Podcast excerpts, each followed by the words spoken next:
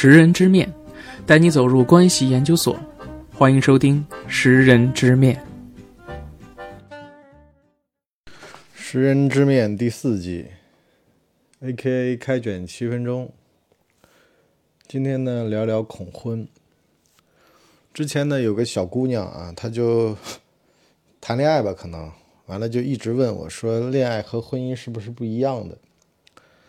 作为一个诚实的中老年男人呢，我必须得跟各位说啊，其实是一样的。如果你碰到对的人，那么结婚之后也像谈恋爱；如果碰不到对的人，那谈恋爱的时候就感觉已经结了婚了。其实这玩意儿是一个所谓的状态，而不是呢所谓的终点。首先呢，我想想先说一声啊，就是现在有一个比较好的现象，就是呢那个三叉戟那车二手的，在二手市场上现在卖不出去了。经历过这么多年拿这玩意儿去晃点人。现在呢，大家都清醒了，管这车叫微商车。以前趋之若鹜买它，二手的。现在，哎，一方面呢是经济形势和大家的认知都产生了改变。首先，我得讲一个啊，消费主义。消费主义是什么呢？为什么各位小仙女儿一天到晚的觉得自个儿出身不好，觉得要逆袭人生呢？关键问题在于啊，原先资本。甚至是一些要割韭菜的，他给各位造成了一种焦虑。实际上，中国的普通人他不在知乎上，也不在抖音上，他就在你我身边。早上拎着篮子去菜市场，感受一下烟火味儿，挤一下公交，知道大家其实普通人生活也就那样。大部分人开的车也就是几万块钱的，为什么五菱宏光那卖那么好，而豪车呢老是要？今天卖给吉利，明天又卖给大众，后天呢又被哪家这个做普通车的公司收走了？你得知道背后的原因。其实豪车那玩意儿，说句实话啊，它就是一个面子工程。而大部分的人生，它就是一碗面一碗粥，清粥小菜能养人啊。鲍鱼龙虾吃多了嘌呤高，去医院痛风科那么一查，全是那个病啊，代谢病。所以说呢。首先，恐不恐穷？我那天晚上啊，跟我儿子，我儿子四年级了，我拉他的手，我说：“爸爸当年啊，差点就成为了电竞选手，幸亏你啊，把爸爸救下来了。因为呢，我玩的那个呀，这个鲁班七号啊，玩的贼溜啊，就是贼差，差到什么程度呢？反正每次玩都被人家骂。”可是呢，由于有了小孩之后，我不打游戏了之后呢，我这个自卑症我就好了，游戏自卑我就不自卑了。很多的中年人都会这么讲话的，说因为小孩，所以呢我游戏也没得玩了。家里装修，因为小孩呢把当年的什么投影仪啊，把当年的 BNO 的音箱啊什么都拆掉。实际上买不起就买不起啊。实际上你人生普通人就。这样过人生，就这样过人生。每个人生阶段过去了也就好了。我老婆有的时候会拿着抖音上的那个电竞房，就有的女的，她为了获取流量，或者真的是热爱生活，给她老公布置电竞房啊，里面有那种乱七八糟的灯啊，绿的、紫的、黄的。完了呢，这房间还喷小，还弄个投影，是吧？给你感觉好像对老公特别好，觉得男的都应该喜欢游戏。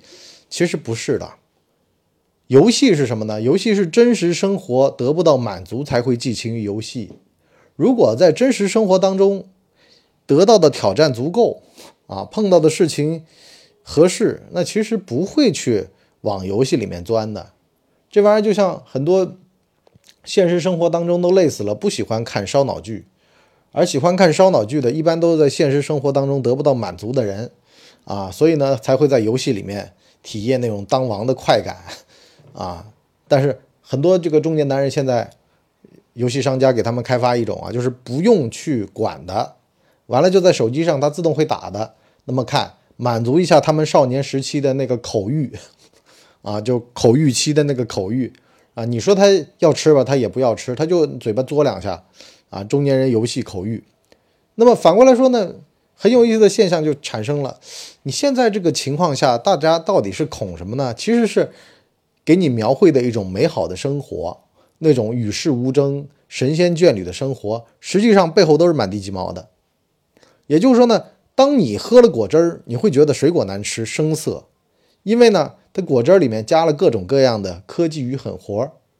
这也是我经常有的时候跟各位就讨论的一个话题啊，就是说这个烟火味有烟火味的好，真实生活没有滤镜，有真实生活的美啊。我现在看那些女演员的戏，我都特别看不下去，像什么大博弈啊，像什么玫瑰之之之战啊那种。好了，你大女主戏就大女主戏吧，你给她弄滤镜干嘛？那张萌的脸啊，放在那个。田王启年的身边啊，那个就为什么要美化她吗？要好看吗？我觉得相反，这是对女性的一种误读，就是好像哎呦，女的要打个滤镜才能够上镜，其实是一种矮化女性的象征。很多事情就这样的，都都是一体两面的。当你说要求女性有特权的时候，实际上就在矮化女性。当一个电视剧里面女性的角色永远都是上滤镜的时候，你就知道了，其实这是一种对他们不自信以及。对他们不信任的一种感觉出现了，所以呢，有的时候你就包括说，为什么，是不是啊？真真实实的不好吗？就你几岁的年纪，几岁的皮肤就长几岁的状态，这不就好了吗？凭什么呢？所以啊，往往给你特权的那个人，你要小心了，警惕了。就像之前有人开玩笑说，这个支持女权的男性啊，一般都有骗炮的可能性啊。心里面揣着个坏呢，要不然为什么要把你捧杀了呢？本本分分的、踏踏实实的、正正经经的，男女平权不好吗？偏偏要搞特权，所以呢，要有所警惕啊！你就包括说，在婚姻生活之前，是吧？很多人他就觉得说，哎呀，这个婚姻生活没有我想象中的好。你确定那是真实生活吗？你看看自个儿的爹妈不就知道了吗？有一次，我老丈这个。俩吵架，啊，吵得很凶。我本来吧，我就觉得说不真实。后来我一看他们俩吵这么凶，我就放下心来了。哎呦，我说这才是真实的人生。就真当如果这个东西飘在云端，我一般都会觉得说这事儿不对，是不是在那给我假装呢？可是，一看这就对了。当人放下心的时候，他才会跟你真实表露他的想法。也就是说，这俩人不藏着掖着。这是一段真实的婚姻。相反，相敬如宾的，我一般都是打个问号，甚至呢，我离他们远点我总觉得这俩人就像那个那个叫什么，呃，《人民的名义》里边那个教授和那个副省长之间的那个行婚一样的，俩人已经没有婚姻了啊。但是呢，因为外界的舆论的原因啊，包括对于这个纪律的原因，所以呢，他们。防止出去说起来不好听，然后就勉强的在一块儿，每天呢就是在那聊天儿，啊，其实我觉得那样反而，所以呢，真实的生活，包括你真实的人生，包括对于生活的认知，其实都是两个人共同进步的结果。他不是说找一个人你躺平了，那个人拉着你往前走，不可能的。我的前半生看过吧？陈俊生这么老实一男人都会找玲玲，因为还是有精神需求，因为还是两个人得说得上话，不是说。你不干活，你找一个条件比你好的或者什么，人家也不傻。没事儿，你看一看一部经典小说叫《变形记》，你就知道啊，一个人拉拔着一家人，非常非常吃力的，人得感同身受。而且无偿得到劳动成果的人是最恶心的，他为了稳固自己的利益，他会无所不用其极，在那儿用尽各种各样的权谋手段的。所以说呢，反而啊，踏踏实实的劳动起来的，是吧？所以这也是我。跟很多的身边的朋友讲，我说你老婆多少有一份工作，啊，有工作，你千万不要让她在家待着。虽然我们上一代很多的家里人都是家庭主妇，可是我不希望，因为男女平权，事实上就得从劳动义务这个事儿说起，而不是呢讲特权。相反，两个人都是平等的关系，都是上班的，那才能谈得上你平我等，否则的话是平不了等的，啊。另外一个人如果说没工作，你让他多做点儿，他心里面带着个火呢，是吧？啊，你给我发工资呢？啊，那你给我发了工资更不好了。家人还掺杂别的利益关系的话，那事儿更没法了。所以呢，平等平等，最重要就是劳动的平等，这就是我国建国初期讲的那个男女平等的概念，现在被很多的这种西方的思潮进来异化掉了，这是非常不好的。好了，我们今天上半集就先聊这么多，下半集呢跟各位聊聊真实生活，他不打扮，素面朝天。今天不是抖音上我看到有人夸那个宗馥莉，说他当年把王力宏弄没了，非常好，是吧？就是有先见之明。完了呢，一个女企业家不化妆，勇敢的素颜朝天的站在公众面前不作秀，这才是一个真正的男女平权的象征。什么意思呢？其实很多事情啊，咱们必须得讲它结果，不要讲经过。演的再好，不如他做的好啊。所以呢，我们下半集《食人之面》第四季好好聊，拜拜了您嘞。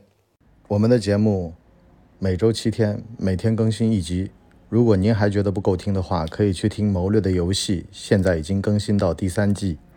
我们全网都叫干嘛播客。感谢您的收听，我们付费下半集再见。